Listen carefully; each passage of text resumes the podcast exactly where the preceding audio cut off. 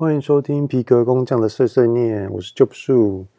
嗯，来回顾一下今天的状况。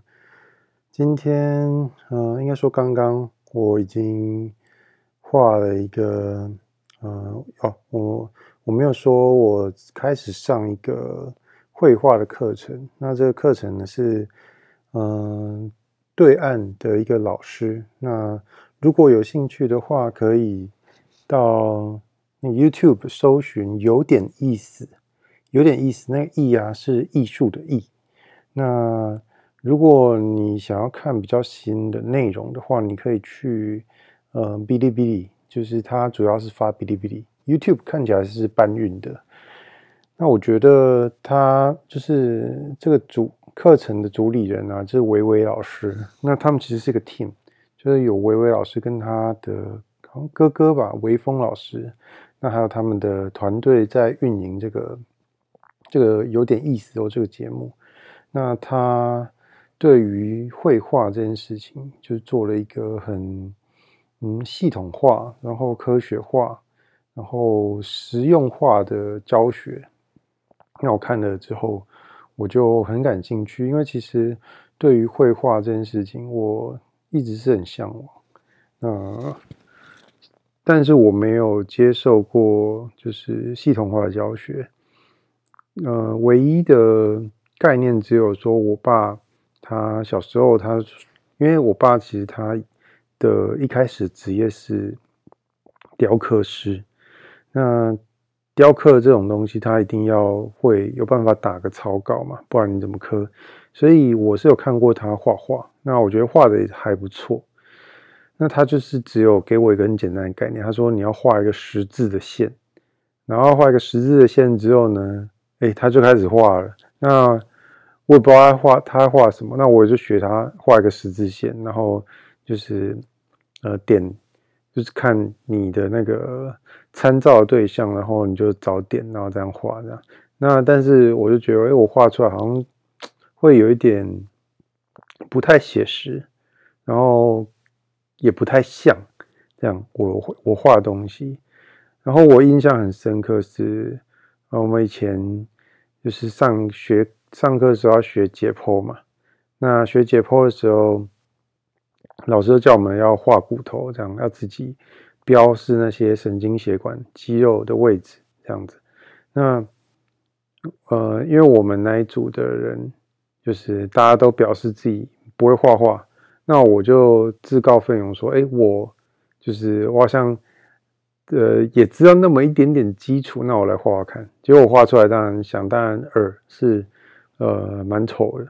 那我印象很深刻，就是别组的人有路过，然后看到就是我们这一组画的那些骨头啊的东西、解剖的东西的时候，他就讲一句说。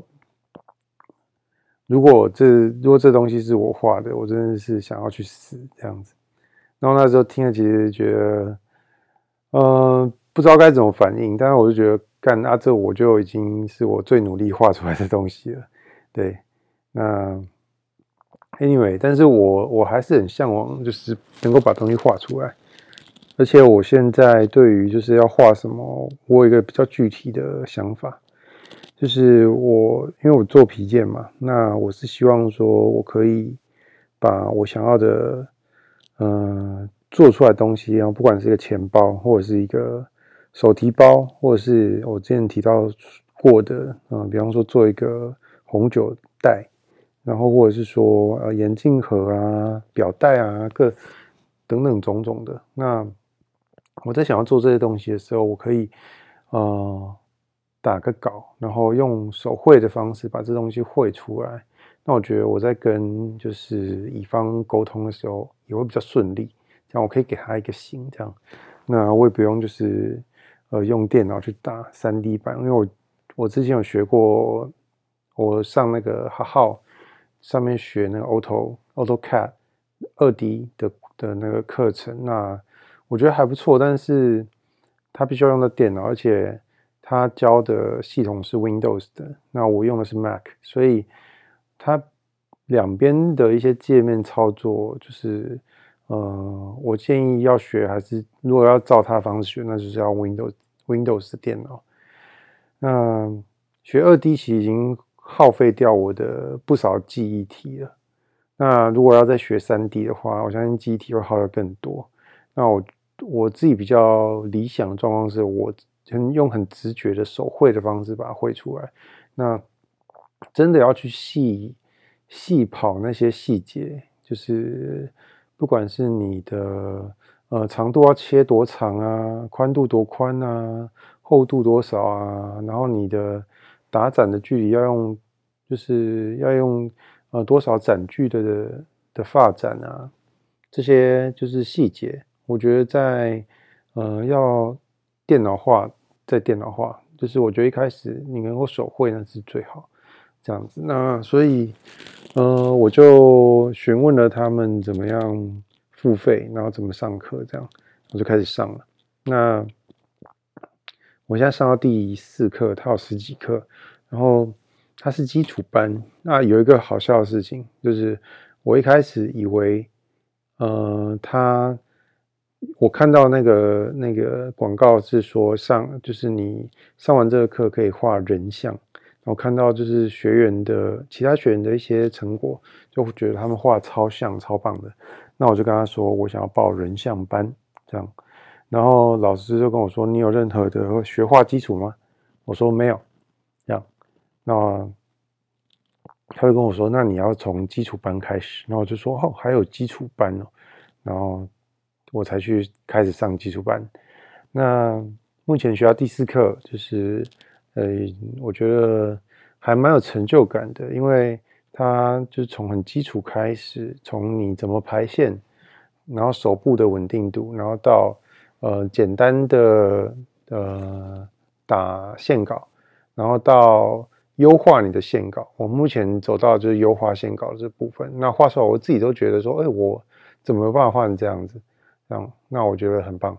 然后。所以我会继续的上下去啊，那希望说之后可以达到我的效果，这样就是来 support 我呃做皮件的这部分。但是我觉得画画这件事情，呃，的确就像很多人在讲的，你在专注在画的时候，你会进入一个 flow，就是心流的状态。那你会觉得就有点像说那个那什么黑子篮球哦，就是他们有球员会进入一个 zone。这样，或者说咒术回战，像那个娜娜明说的，如果你打出黑闪的术师，你会在接下来的时间内很容易再打出黑闪，而且你会觉得自己好像无所不能，咒力的控制可以达到非常细微，就是变成那种心流的状态。这样，那我觉得画画这件事情很容易让你进入心流，我觉得很特别。好，那这就是呃今天画画部分。然后，嗯、来聊一下上上一期预告说你怎么样在 Threads 上面说不要遇到你不喜欢的人。那什么是你不喜欢的人呢？呃，我的定义就是你对他的内容没有兴趣，而且你看到他的内容，甚至他会带给你一些情绪反应，你可能会觉得厌恶啊、或是愤怒，或者是嗯。讨厌等等的这种负面情绪，这样，然后而且没有办法带给你呃正面的价值，不管是呃实用价值或者是好的情绪价值。什么超好的情绪价值？就是呃可能觉得好很好笑、很有趣，然后可以让你有娱乐感。然后知识价值是什么？就是呃你觉得有学到东西哦，然后呃等等种种的这种正偏正面的价值。那有的人呢，他破的东西对你来说，就是他会勾起你的注意力，但是带给你的价值是负面的，然后，呃，对你也没有帮助的这个东西。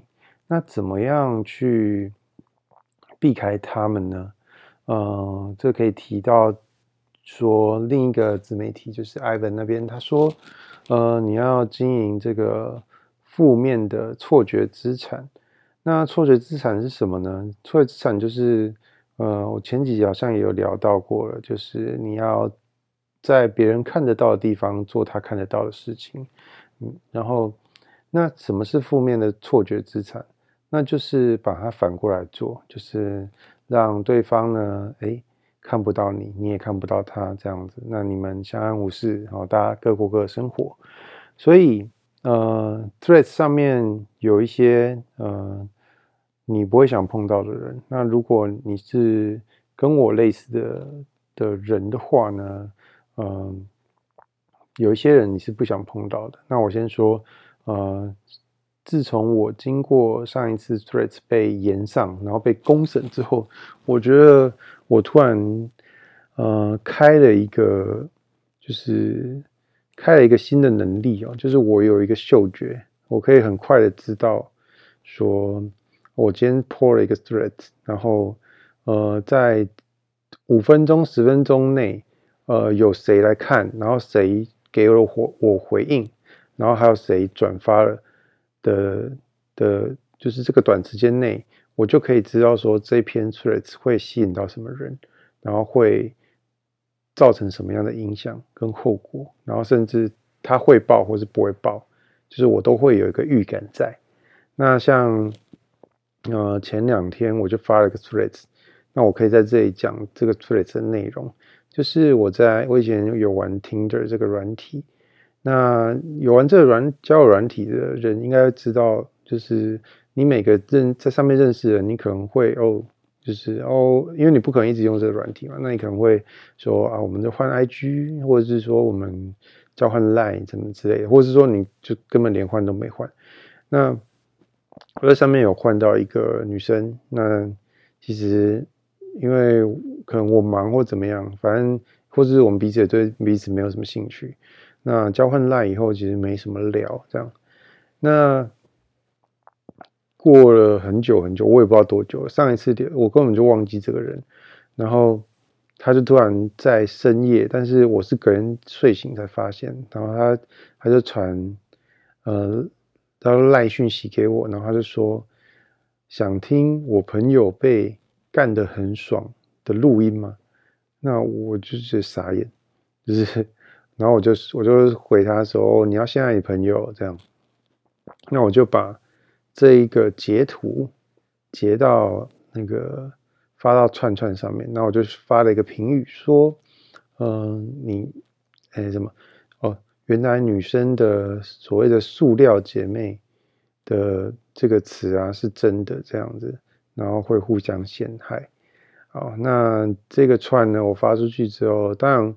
呃，我是带着一个测试的心情跟态度去发这个东西，然后在五分钟、十分钟内，就是这个战战术开始飙起来了。然后我发现有一些人，就是呃接近之前会跑来我这边对我指指点点或公审的人的账号开始浮现了，然后而且他们又开始在。啊、呃，我觉得这个这一篇串是不会不至于被公审，但是呃，我发现吸到就是之前会跟风公审的人的账号跑来，然后而且他们又开始，他们有一个很特别的习惯，就是他们会在别人的文章下面互相 at，那 at 的的目的是为了让呃，就是有一种这个串不能只有我看到的那种那种。呃，想法这样，然后就 at 他朋友，让他朋友来看，所以他们开始入，就是入境你的串的时候呢，你的这个串的曝光率会拉得很快。我觉得可能就是那种等比级数跟等差级数的差别。那这样散播的同时，就是你的演算法其实是一直在洗的，就是变成说，哎，这些账号会。对，系统会知道说，哦，你的账号都是在跟这些账号互动，这样，所以我在判断说这个串不行，就是这不是我想要的流量的的当下，我就当基地嘛把这个船删掉了。尽管我觉得这个船会爆，就是而且爆可能是五百、一千以上的那种爆，那但是对我来说，我知道这不是我要的流量，而且我也不想吸引那些人，因为我。就我的观察，就是在我自己的 podcast 应该就可以大方的讲，那也不用担心，就是有人会来进攻，对，因为你要进攻的话，你必须听完我前面讲那些废话。那我发现这些人就是他的专注力很差，而且他在评论事情的时候没有办法用呃有建设性的方式去判的去评论这样。他们哦，我这边要需要给一个呃很酷的人，就是我在串串上面呃。也不能说认识，但是就有互动到，然后互相就是追踪的一个配音员。那我就看到他，因为最近串串有很多的政治文嘛，就是分两种嘛，一种叫做呃呃为柯柯文哲加油，另外一个就是在酸柯文哲、黑柯文哲，就是分这两种政治文这样子。那我我就看到说，呃，这个配音员他就到。别人的串下面留言，然后就是留一个有点带一点情绪这样。那我看一下，那个人就是说，呃，他就是好像在骂民进党，还是骂骂哪个党，我忘记了。但是他他骂的方式是说，哦，你们这些都是小丑，然后你们讲的都是谎话，那你们就是什么，你们贪污怎样怎样。但是他讲的所有的呃东西都没有证据，然后。没有客观事实的佐证，这样他就是完全用呃所谓的羞辱的方式、羞辱策略，然后来激起就是情绪这样子的情绪一个情绪性的发言。那那个配音员就在下面回他说，就是最讨厌看到像你这种政治文。你没有任何的理性讨论，然后你只是用那些羞辱人的字眼，然后呃，在讲述就是你的的发表你的对讲述你的那个感想这样，那我就在下面就是也按赞他挺他这样，因为我觉得讲政治这件事情并不是不可以，但是为什么会大家会让开始讨厌听到政治，就是因为没有人想要。呃，听对方在想讲什么，那而且呃，会好好讲的人也很少，就是大家都呃习惯就是羞辱这样子，那就变成这个讨论政治就变得效率不高，意义也不大这样子。那拉回来我要讲的东西就是说，呃，我之前遇过那一次就是炎上的事情之后，那。呃，我也发现一件事情，就是不想跟你有呃建设性讨论的人，基本上他也是用一样的方式在。他如果想要来搞你这边的，带你这边的风向的话，他一样就是用呃羞辱性的方式去跟你互动哦。比方说，哎，笑死哦，这也一篇哦，好了啦哦之类的，就是不管你发什么新的东西，他就会在下面就是疯狂的回这种。就是你也不知道要跟他，他你也不知道他想跟你讨论什么，那呃还会影响到你自己原本的的观众的受众的的那个留言这样子，呃为什么会影响到你自己原本的受众？就是你想想看，你发一个串，那你想要跟你的受众有一些互动，哦，有一些良好的互动，那但是如果这时候涌进一批就是。不速之客，那他们在下面狂回一些什么笑死哦，这一篇哦，就是就是你凭什么什么之类的，就是在下面狂回这些东西。那你的受众是不是点进来你的串的时候，他就发现下面怎么一大串就是没有价值的留言？那久而久之，如果你不去清理这些垃圾的话，那我不是说这些人垃圾，我是说他留的东西是垃圾。哦，那你不去清理这些垃圾的话，你的受众就一直在吃这些垃圾。那久而久之，你的你原本挺你的人，他可能就离开了，因为他想要看到干净的东西，他不想要看到这些负面的的评论跟互动哦。所以，嗯、你要去清这些东西，我的建议是这样啦。那我自己的方式也是这样，你要去清，然后。怎么样去洗你的演算法，让呃这些你不想要的流量离你远一点呢？就还有一个，就是也是从艾文那边听来的，他是说，呃，你就把你在河道在刷的时候啊，如果刷到哎，你觉得很差的东西，就是你觉得你这个这个人，就是你你在现实中你也不会想要跟他做朋友的人，你直接晋升掉，就是你不用客气，你就直接晋升掉就好。嗯、呃，你真的不用害怕错过，就是呃错过任何一个人，因为真正有价值的人，他会长期的发表有价值的东西。那呃，在上面 emo 啊，然后找人家吵架啊，或是公审别人的人啊，他也只会一直做这些事情，因为他没有什么产出价值的能力，所以呃，他只能用这样的方式去吸引别人的注意力，这样子。所以，如果呃你希望你的版面变干净的话，第一，晋晋升那些呃你不想看，你平常就不想看到人。然后，如果有你发表一些就是，呃，可能踩到点或是踩到线，那有一些账号进来进攻的时候，呃，你可以体验看看这感觉。那但是也要不要像我那样被就是弄这样弄到先暂时关账号。你体验到那个抓到那个感觉之后，你可以控制你的发文风格，然后跟那个界限哦跟底线这样子。好，然后。呃，我昨天哦，好像发一个串说，呃，要小心那些，呃，小心那些，就是一直在抓注意力的人哦，或者是说他一直沉浸在就是发一些，嗯、没有建设性，但是情就是呃激起人的负面情绪的那种串的人哦，因为。他没有办法产生价值，但是他又想要抓注意力、刷关注，所以他只好用这种方式。那如果你一直看到这些东西，代表你你的演算法已经把你丢进这个同温层里面了。那你要做的事情其实不是去抱怨他们，或是反击他们，因为你只要跟他们有互动，那演算法就会说：“哦哦，你们同一类哦。”因为嗯、你看到这些东西，然后你有互动了，他才不管你是。你们在讲什么嘞？就是他管的是你有没有去跟他留言，哦，留言就是一种互动。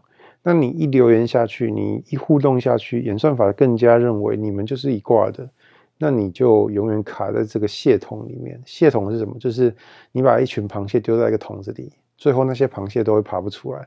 为什么呢？因为有一只螃蟹，它如果往上爬了，那下面的螃蟹要做什么？他们下面螃蟹就用用他们的钳子。然后夹住上面那只螃蟹的脚，然后把它拖下来，那永远这些螃蟹都出不去。这是蟹桶。那如果你在一个演算法蟹桶里面，你要做的是什么？你不是跟他们互动，你是直接屏蔽他们，然后不要看。然后这是正面，哎，这是负面的做法。那正面的做法是什么呢？就是呃，你要多跟你喜欢的账号互动。嗯，不管按赞也好，我建议你去留言，你去跟那些呃发表一些好东西的人，你去鼓励他，然后转发甚至引用，写出一些你自己的东西也好。那这样一加一减之后，我相信不用两三天，你的版面就会呃干净许多。然后你。不是说永远不会出现你不想看的东西，但是会少很多。那你之后清理起来也会更方便。那而且你把就是你的时间花在跟对的人互动，那你你进步了哦，你也成长了，那对方也成长了。那搞不好甚至你们以后呃能有一些 fit 的机会哦，就是有合作，然后或是现实有机会见面，真的是大家交个朋友，那也很棒。那。这样一加一减，哎，你离那些你不喜欢的人远了，离你喜欢的人更近了。那我觉得这才是一个呃好的做法。那我甚至我觉得这才是一个成熟的做法。那像那些呃一直在自己版面抱怨说他自己看到什么好讨厌、好不爽什么的，那我觉得呃如果没有一些流量操作的目的在的话，我觉得如果真的是发自内心真的很痛苦在那边抱怨，那我觉得他不是一个成熟的人哦，因为。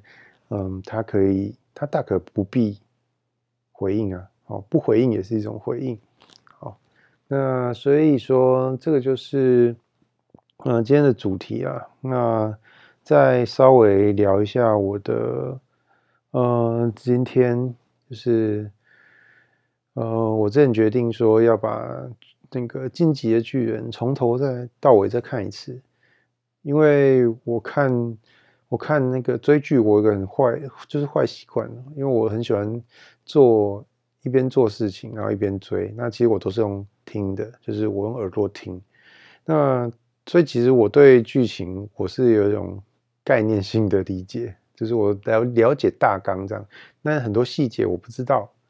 那所以说，那别人在讨论的讨论讲一些细节梗的时候，我其实就嗯，你们在讲什么？这样，就我心里想的。但我不会讲出来，因为我会我会觉得说，哎，讲出来我就是就会发现我没有认真看这样。那巨人这一部，我是看到最后结局的时候，我还很震惊，说哇，这部真的太厉害了，就是怎么可以这样子环环相扣的一个剧情，而且是感觉就是从一开始就已经想好结局的那种感觉，所以我决定好好的来重看那。重看的时候，我就发现一个很有趣的细节。我看到那个，呃，有一幕哦，就是他们女巨人去跟呃，他们第一次跟女巨人作战。那女巨人她，哦，这边有雷哦，就是哦，不想听的人就不要听哦。女巨人跟女巨人作战的状况之下，那爱莲呢，呃，就是有点快被女巨人带走嘛。那这时候兵长跟那个米卡萨就跑来，呃，兵长诶，兵长叫什么名字？叫李维，呃，Levi 就是跑过来，然后跟米卡萨一起这样。那他们要去救那个艾伦的时候呢，米卡萨就是失控嘛。那他在失控的情况下就没有做好那个呃观察，那差点呢就被女巨人呢呃击杀。那这时候，Levi 就是飞过来，把那个米卡莎撞走、撞开，然后用自己的脚去蹬那个呃女巨人的身体哦。那因为这个这个操作呢是在 Levi 的意料之外，所以他有点算是舍身去救米卡莎。那所以在蹬的这个过程中，他的脚就受伤了。然后最后，当然他们有把那个 Allen 救走嘛。那 Alan 他昏迷醒来以后，他就有问米卡莎一个问题，说：“难道我又被你救了吗？”那这时候米卡莎的反应哦，真的是我觉得他刻画得很好。米卡莎就是头低低的不说话这样子，那这就反映了就是呃，Alan 他其实一直想要摆脱米卡莎对他的一个呃保护跟掌控哦，因为。我们都知道，Alan 他就是很有目标性，但是呢，他的能力呃不足，所以常常呢，他们从小时候打架，就是米卡莎就是保最会打的那个，通常都是米卡莎出来解围哦，Alan 自己是打不赢别人的哦。那但是呃，又因为米卡莎小时候其实是在他觉醒之前是有被 Alan 救过的，所以米卡莎是。呃，就是从此就是爱上 Alan 这个这个人这样，这个对象。那米卡莎他表现爱的一个形式就是保护跟控制哦。那但是他保护跟控制的手段又呃对 Alan 来说是一种束缚哦。因为 Alan 想要做什么的时候，米卡莎就会以安全为由哦，或者是说，呃，太危险了，然后来否定 Alan 的想法。那所以他们两个就变成一个，呃，Alan 呢就对米卡莎来说，他是一个反依赖者，就是你越是想要呃靠近我，那我就越想要远离你。那米卡莎对 Alan 来说呢，又是一个。呃，控制狂就是呃，我想做什么，那你就是要否定我，那我都必须要照你的呃意念意，就是意识来做事情这样子。那我就下一个评语，我觉得呃，Alan 跟米卡莎之间的关系的互动模式啊，很像传统的亚洲家庭哦，就是呃，在父职辈、母职辈那边呢，会有来自很多的传统观念的束缚，然后。呃，让孩子呢没有办法真正的做自己自己擅长想做的事情哦。好，那这就是呃，我看巨人的看到的一个我很有感触的一个点。好，那今天呢，我的分享就到这边结束喽。嗯，我们下集要讲什么？目前没有想法，但我还是会每天更新。好，那大家拜拜。